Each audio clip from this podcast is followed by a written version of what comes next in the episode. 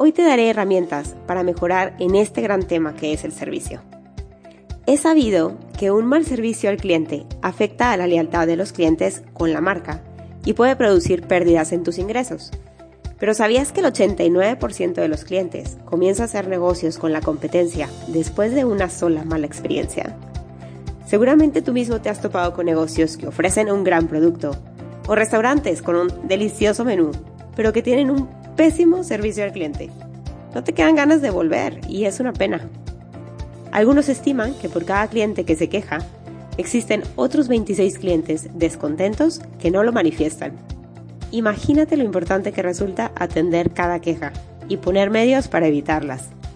Además, un cliente insatisfecho comenta en promedio a 10 personas su descontento. Pero si la queja la escribe en las redes sociales, ni te cuento, resulta inmensurable su alcance.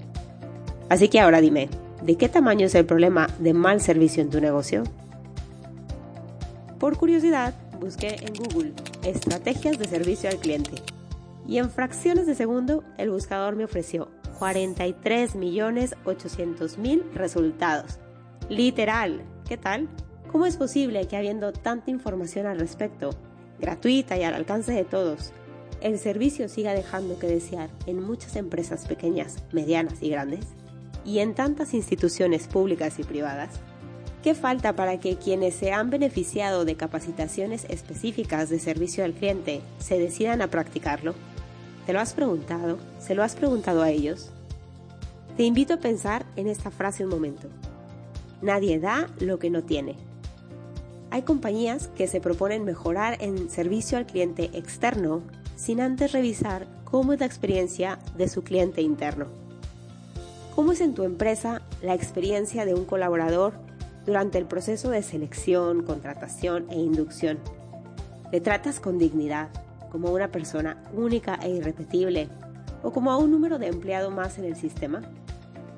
¿Le acoges con gusto, con buen trato, con calidez, con una sonrisa, con empatía? ¿Le agradeces que haya elegido tu empresa y que haya aceptado ese puesto? ¿O piensas y transmites que eres tú como empleador quien le está haciendo un favor y que por ello debería asumir las condiciones sean como sean? Le haces saber y sentir que será un elemento clave para el crecimiento de tu organización y cómo es que su función es un eslabón imprescindible en la cadena de valor. Le facilitas la información que requiere desde cosas elementales como el proceso para obtener su recibo de nómina, otras trascendentes como las que se refieren a la cultura y organización de la empresa, y las funciones propias del puesto, y tantos otros datos informales, pero igualmente necesarios, como dónde puede conseguir un café o en qué lugar se encuentra el baño. ¿Le facilitas las capacitaciones y herramientas que el desempeño de su función demanda? Me viene ahora a la mente la conversación que tuve el año pasado con el responsable de seguridad de una reconocida institución. Un gran hombre, conocedor de su oficio, valiente y entregado, y con una enorme convicción de servicio. Llevaba en el puesto muchos años, por lo que le había tocado tener distintos jefes. En mi entrevista con él, quedé admirada del orgullo y agradecimiento con el que se expresaba de su jefe en turno. Una persona sensible a las necesidades del área que les había proporcionado el mejor y más completo equipo de seguridad y botiquín de primeros auxilios que se podía tener. Era algo que presumía con satisfacción cuando la ocasión se prestaba.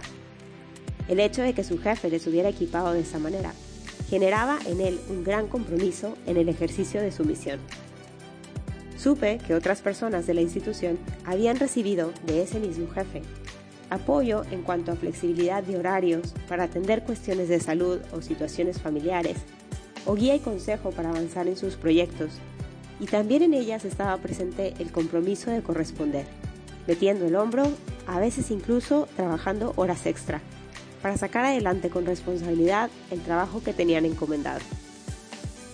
Servir es atender o satisfacer las necesidades del otro. Todos tenemos necesidades, así que todos necesitamos de todos y es esencial reconocerlo.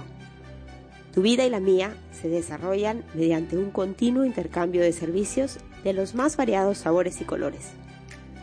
¿Podrían tus colaboradores afirmar que se sienten valorados en tu empresa? Ayer me contaron un cuento. Era de una princesa que buscaba un marido que la amara de verdad. Y para probarlo, los pretendientes debían pasar 24 horas sin moverse debajo de su balcón. Muchos desistieron en el intento, pero había un joven apuesto que estaba enamorado de ella, y aquel día aguantó con aplomo el hambre y el calor.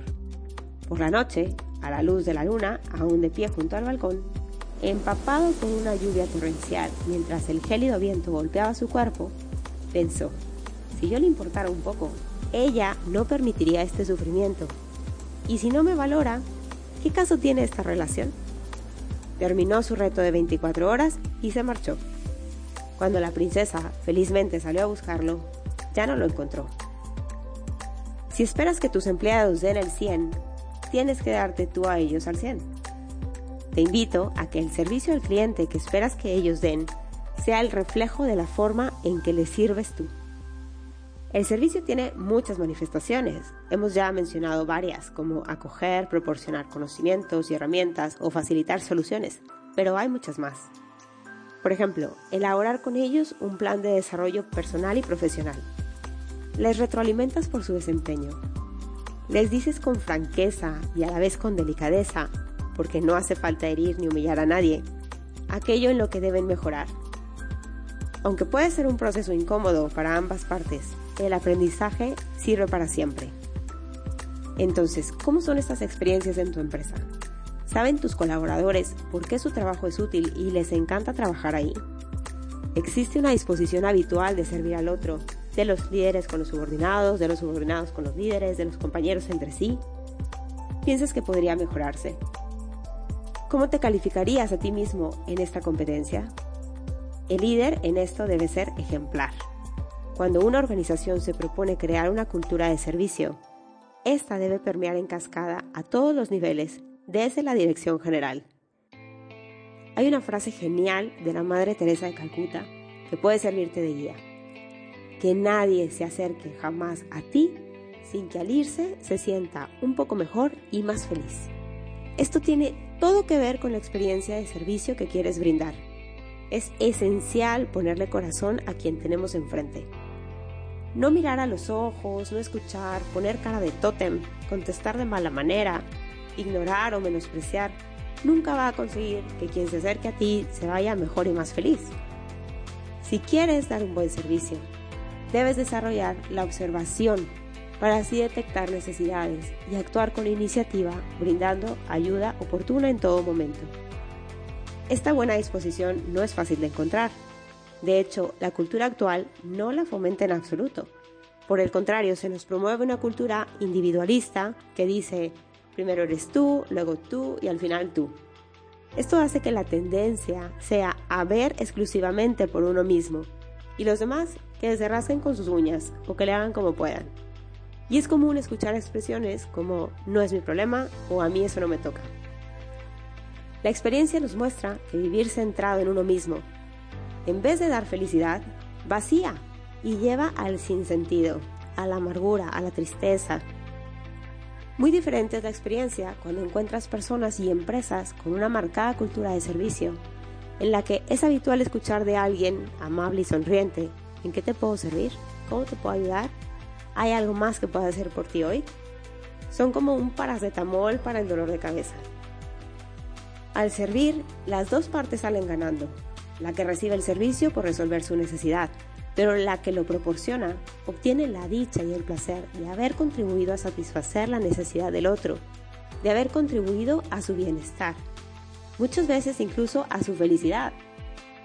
Quien sirve ve que sus obras trascienden y se sabe útil. Víctor Frank escribió, la puerta de la felicidad se abre hacia afuera. Cuando más se quiere abrir hacia adentro, más se cierra vale la pena considerarlo.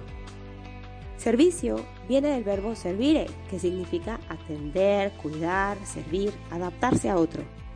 Servir implica compartir. ¿Compartir qué? Tu tiempo, tus habilidades, tus conocimientos. ¿De qué sirve que tengas muchos estudios o que ocupes un gran puesto si no lo pones al servicio de los demás? La actitud de servicio facilita salir del estado de comodidad y de pasividad en el que a menudo nos encontramos y abrirnos a un mundo rico en experiencias donde podemos sacar lo mejor de nosotros mismos ayudando a otros y a la vez enriquecernos con los demás.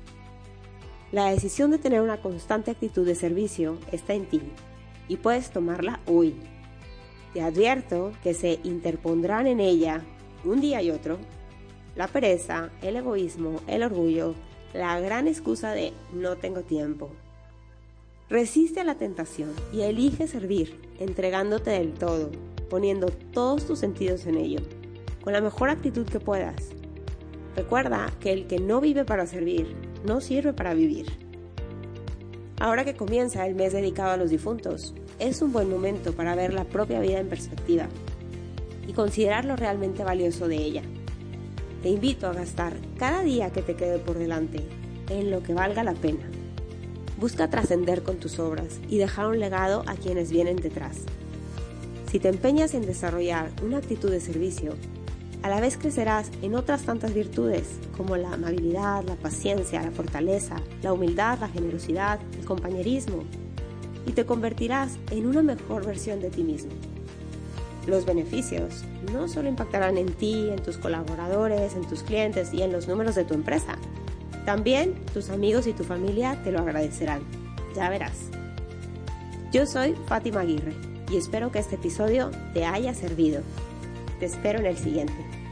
Un abrazo y negocia tu éxito. Si te gustó, compártelo.